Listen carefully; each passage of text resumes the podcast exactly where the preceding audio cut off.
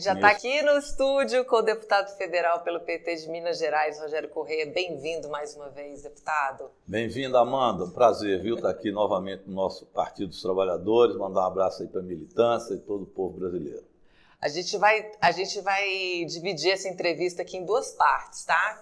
Eu sei que o senhor também já está querendo tirar férias da CPI, mas a gente vai falar um pouquinho da CPMI e depois a gente fala também desses seis meses do governo Lula, porque realmente vamos terminar para cima essa entrevista aí, vamos começar, mas vamos atualizar o público que está acompanhando né, o desdobramento da CPMI e ontem aquela presença super aguardada por todo mundo, né? É, e, eu, e, ele ficou caladinho ali, usou o habeas corpus dele, não quis falar nada. Como é que o senhor avalia essa sessão de ontem? Com a presença desse ex-ajudante de ordens, né, o faz tudo do Bolsonaro, o Mauro Cid? Bem, ele não quis se defender, então ficou silêncio o tempo inteiro, orientado pelos advogados, mas também com uma estratégia bolsonarista, que é o que eles têm feito. Eles não querem esclarecer o que foi o processo de golpe. Eles negam. Aliás, são negacionistas de tudo, negaram a pandemia, negam o vírus, negam que a Terra seja redonda, tudo que é científico eles negam. Então negam a história também. Então eles negam o processo de golpe. Eles dizem que lá foi um passeio que senhoras mais idosas foram fazer, encontraram as coisas abertas e de repente alguns infiltrados, provavelmente do nosso partido, do PT, quebraram tudo. Uhum. Essa é a lógica que eles tentam impor à sociedade e fica isso na bolha deles. Então essa narrativa, que a palavra agora que eles estão em moda com eles, é o que eles tentam impor dentro da bolha deles. Isso, evidentemente, como não condiz com a realidade dos fatos, isso cai na vazia, cai no, no vazio e cai na lata de lixo da história. Todo mundo sabe que foi um processo de golpe. E é isso que nós estamos analisando. O Mauro Cid vai para lá, fica calado, não quer esclarecer nada.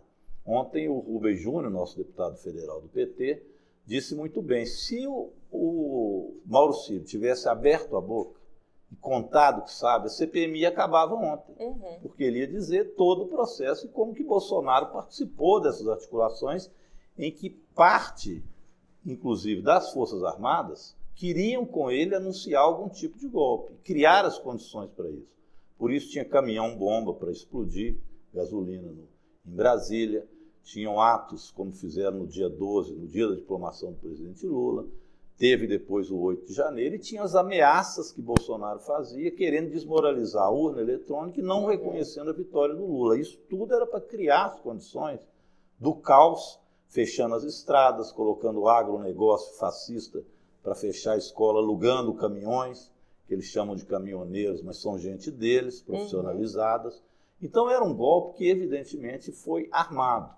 Eles não conseguiram maioria disso no comando das Forças Armadas, não tiveram apoio político, nem mesmo do Centrão, que imediatamente reconheceu, façamos justiça, o próprio Arthur Lira, o resultado eleitoral, e isso retirou deles qualquer possibilidade política e também jurídica, porque o Supremo acompanhou e o TSE é o resultado. Então anulou a possibilidade do golpe. Uhum. E depois, com a ação enérgica do presidente Lula, do ministro Dino, nós conseguimos, e eles não proliferaram massivamente essa intenção, eles foram derrotados no golpe.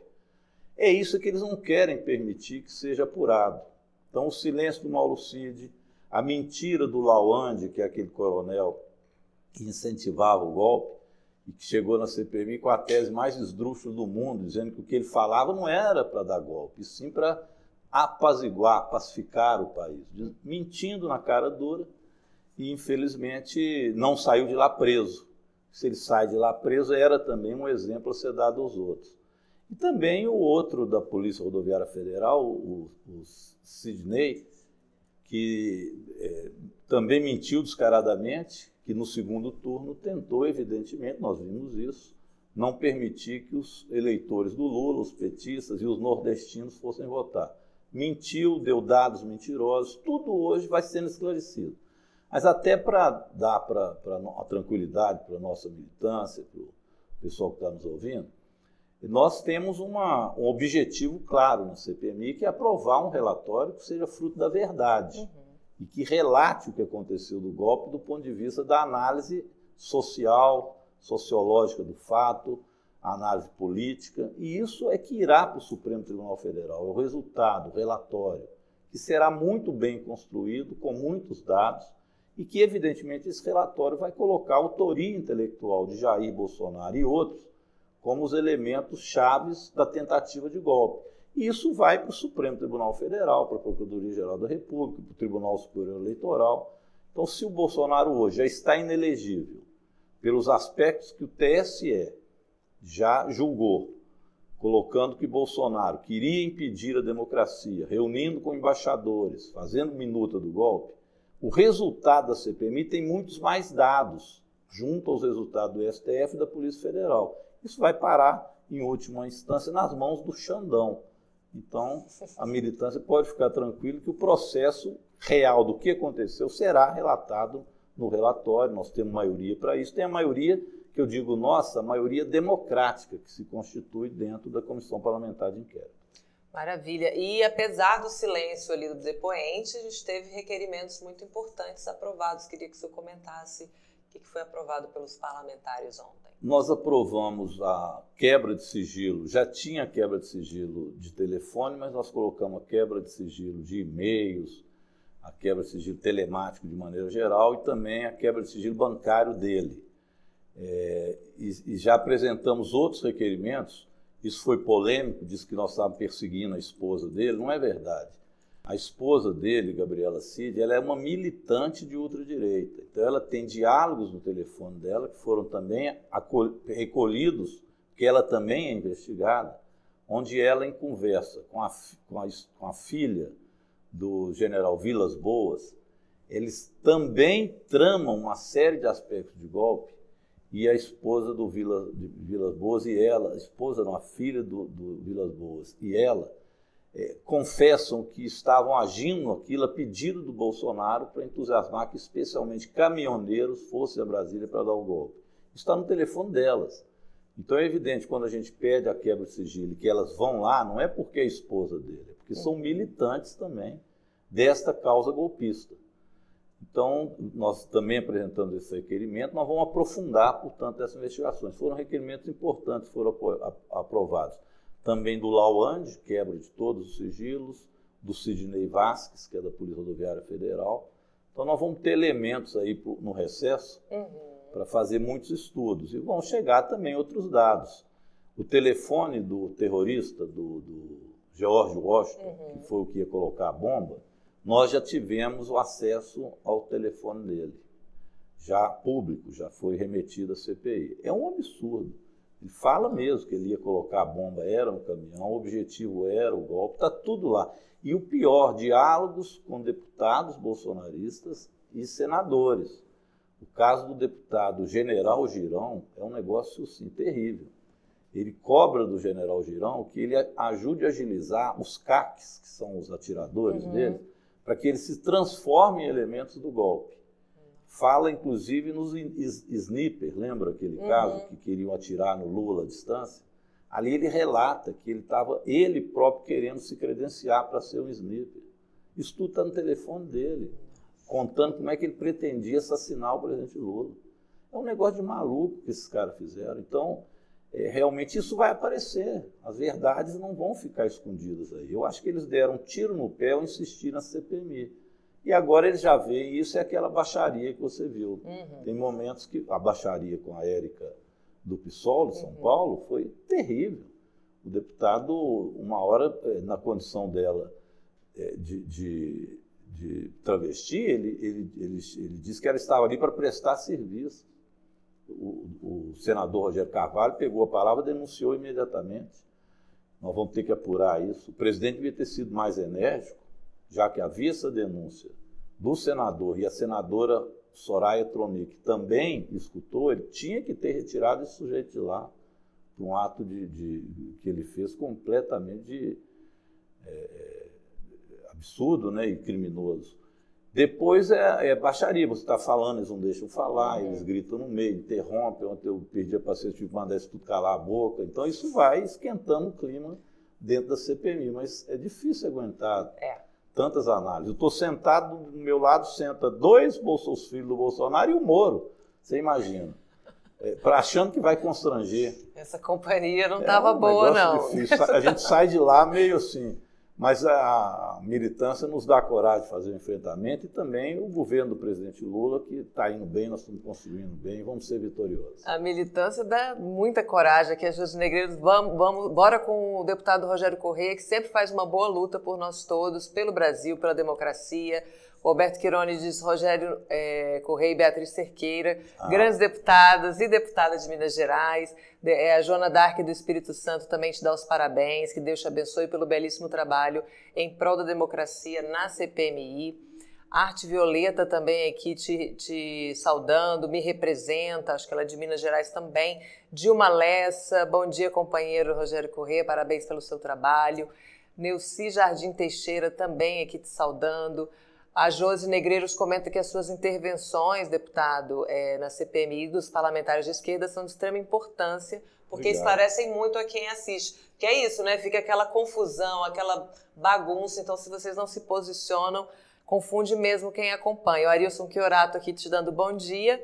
Parabéns pelo trabalho na CPMI. Essa página triste da história não pode ser virada antes que todos os responsáveis pela intentona golpista sejam punidos com rigor. E tem várias mensagens aqui, depois eu vou te encaminhar. Tá CPMI agora só em agosto, né? Agora em agosto, vamos passar o recesso, fazer estudo do que vai chegar, uhum. sigilos já quebrados, dos documentos. Tem muita coisa do Supremo para vir. O Supremo não manda tudo, porque como é que vai entregar o ouro para o bandido? Uhum. Eles estão lá para não deixar andar as investigações. Como é que você entrega isso? Por exemplo, o Marcos Duval agora saiu da CPMI, ele era membro. Hoje está lá o celular dele com um monte de loucura, uhum. queria gravar o ministro Supremo. Como é que o Supremo manda para ele dados, porque vai também, os Isso. dados são para todos os membros. Então, nós vivemos algumas dificuldades. Mas mandar um abraço pessoal, agradecer aí o carinho. Aproveitar e mandar um abraço para a nossa Beatriz Cirqueira, que ele citou, é minha dobradinha lá em Minas, deputada estadual, professora, guerreira. Um abraço aí para o conjunto da militância. Isso senhor também é professor, né? Já atuou também. na rede estadual de educação lá em Minas. Então a gente vai mudar de assunto aqui, vamos falar também das coisas boas, dos seis meses do governo Lula, porque a gente tem muito para celebrar, né, deputado? Eu queria que a gente começasse falando dos avanços aqui que a gente pode comemorar na educação, por exemplo. Pois é, eu acho que nós encontramos aquilo lá destruído, o MEC, e os avanços já são notados, né? Primeiro, a, o acordo que foi feito com o Tribunal de Contas da União para a reconstrução das escolas que estavam paradas. Escolas importantes, desde o governo da Dilma, principalmente da escola infantil, pré-escolas. Nós vamos colocar em construção novamente 1.400 escolas pelo Brasil. Então, as prefeituras já fizeram cadastro, as obras que estavam paradas vão retomar. Esse é um dado importante. O presidente aumentou também, através do MEC, as bolsas de CAP, CNPq, que estavam paradas, então os estudantes vão ter agora condições melhores de estudar. Vamos retomar é, investimentos, tanto custeio quanto investimento em universidades. As universidades hoje, este ano, já têm o recurso para que possam funcionar, o que não acontecia. Chegava no meio do ano, no governo Bolsonaro, era o reitor atrás da gente pedindo emenda parlamentar para poder pagar conta de luz é o que acontecia nas universidades brasileiras. Então, agora, retomadas, as universidades retomam o funcionamento. Então, enfim, é, o ensino médio, que também foi feita uma reforma completamente sem consultar ninguém. Agora fizemos uma consulta, vamos discutir o que será o futuro do ensino médio. Então, é muita esperança na educação. Estamos retomando isso. Não é à toa que nós vimos aquele ataque do Eduardo uhum. Bolsonaro querendo uhum. comparar professor com traficante. Diz que é professor doutrinador, que é pior que traficante, imagina. Uma fala dessa, que aliás o ministro Dino já mandou também averiguar o conteúdo dela para ver que tipo de punição pode haver em relação a isso, porque com essa onda que nós tivemos de ataque às escolas, uhum. ainda vem por parte de um deputado, filho do ex-presidente Jair Bolsonaro, uma comparação dessa, é um ataque às escolas e aos professores. Então nós precisamos reagir a isso. Mas o governo, então, tomou ótimas medidas em relação à educação, nos dá esperança de futuro. Na saúde também, né, o Brasil sorridente, o mais médico, o reforço no sistema único de saúde, a vacina que volta, a confiança na ciência. No, no ponto de vista ambiental, tivemos aí uma melhora já muito significativa é, na preservação da floresta amazônica. os índices de desmatamento caindo, de queimada. Precisamos cuidar do cerrado, né? os índices não estão bons. Eu tenho até um projeto de lei, fazer uma, uma propaganda aqui, que é chamada, lá em Minas já é lei, a lei do Propiqui. Uhum. É, na verdade, uma lei de proteção ao cerrado, a gente dá o nome de Propiqui, porque o piqui é o principal, vamos dizer, símbolo. é o rei do cerrado. Mas é todos os frutos do cerrado que são preservados. E agora já aprovamos na Câmara de Deputados o projeto Propiqui Nacional então ele vai dar uma preservação, uma análise boa de preservação do cerrado, também com garantia de geração de renda para aqueles que vivem da panha dos frutos do cerrado e também da produção através de, de polpas das frutas. Uhum. E, e há um incentivo grande para isso. Quem preserva tem recursos para poder formar suas associações, cooperativas. Já passamos na Câmara, vamos para o Senado. Então, precisa ah, preservar o cerrado, é outra questão ambiental. Já conversei com a nossa ministra Marina, ela está esperando para ser aprovado para a gente criar as condições de implementação desta lei. Enfim, todas as áreas a gente vai vendo avanço do governo do presidente Lula e agora da economia também. Né? Hoje até os banqueiros tiveram que se curvar, tem a pesquisa aí da Quest dizendo que eles mesmos já não conseguem desdizer os avanços que nós estamos tendo não. na economia. Não dá mais para falar que é só sorte, né, deputado? É, já não dá. e agora vai ter que baixar a taxa de juros. Como é que esse sujeito vai fazer? Continuar com essa taxa de juros alta sem a menor justificativa, só para boicotar o país. Então isso já começa também os juros futuros.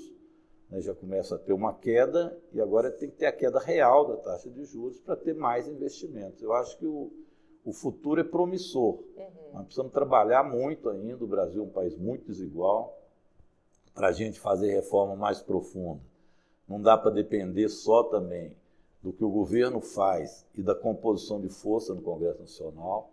É preciso ter uma militância organizada, um partido organizado, um movimento social também organizado e forte, para que as pressões sociais, que são justas e democráticas, elas sejam feitas para reformas mais profundas acontecerem no Brasil. Isso é muito importante, dividir renda. Uhum. Então, os passos que nós estamos dando são passos, é, evidentemente, que nos deixam otimistas, mas a, o trabalho é muito grande. E, e não conseguimos fazer isso, uma mudança mais profunda, mais permanente, sem mobilização social, sem consciência política do, da sociedade brasileira. Com certeza, porque depois também do, do golpe contra a presidenta Dilma, né, o Brasil tinha conseguido ali sair do mapa da fome da ONU em 2014 e voltou muito rapidamente. Então a gente tem a confirmação que sem essas políticas públicas, né, sem o Estado olhando para essa questão da desigualdade, né? Então a gente tem a retomada do Bolsa Família, Plano Safra da Agricultura Familiar, o PAA, todas essas medidas do governo Lula do enfrentamento à fome, que é uma obsessão do presidente Lula, né? Queria que o senhor comentasse também as medidas para a gente, mais uma vez, é, vencer esse fantasma da fome e da miséria no país. Isso, a Bolsa Família, já além dos 600 reais, agora é 150 reais por criança até 6 anos de idade, o que é um avanço extraordinário porque você coloca a criança em condições de se alimentar, ela vai, volta à escola, porque muitas tinham saído. Estamos reforçando a escola, a escola de tempo integral, dando condições às crianças de estarem em tempo integral, porque muitos que estavam tiveram que sair, principalmente jovens, uhum. porque não tinham condições de emprego, etc. Então estavam abandonando a escola de tempo integral. Nós vamos retornar com isso.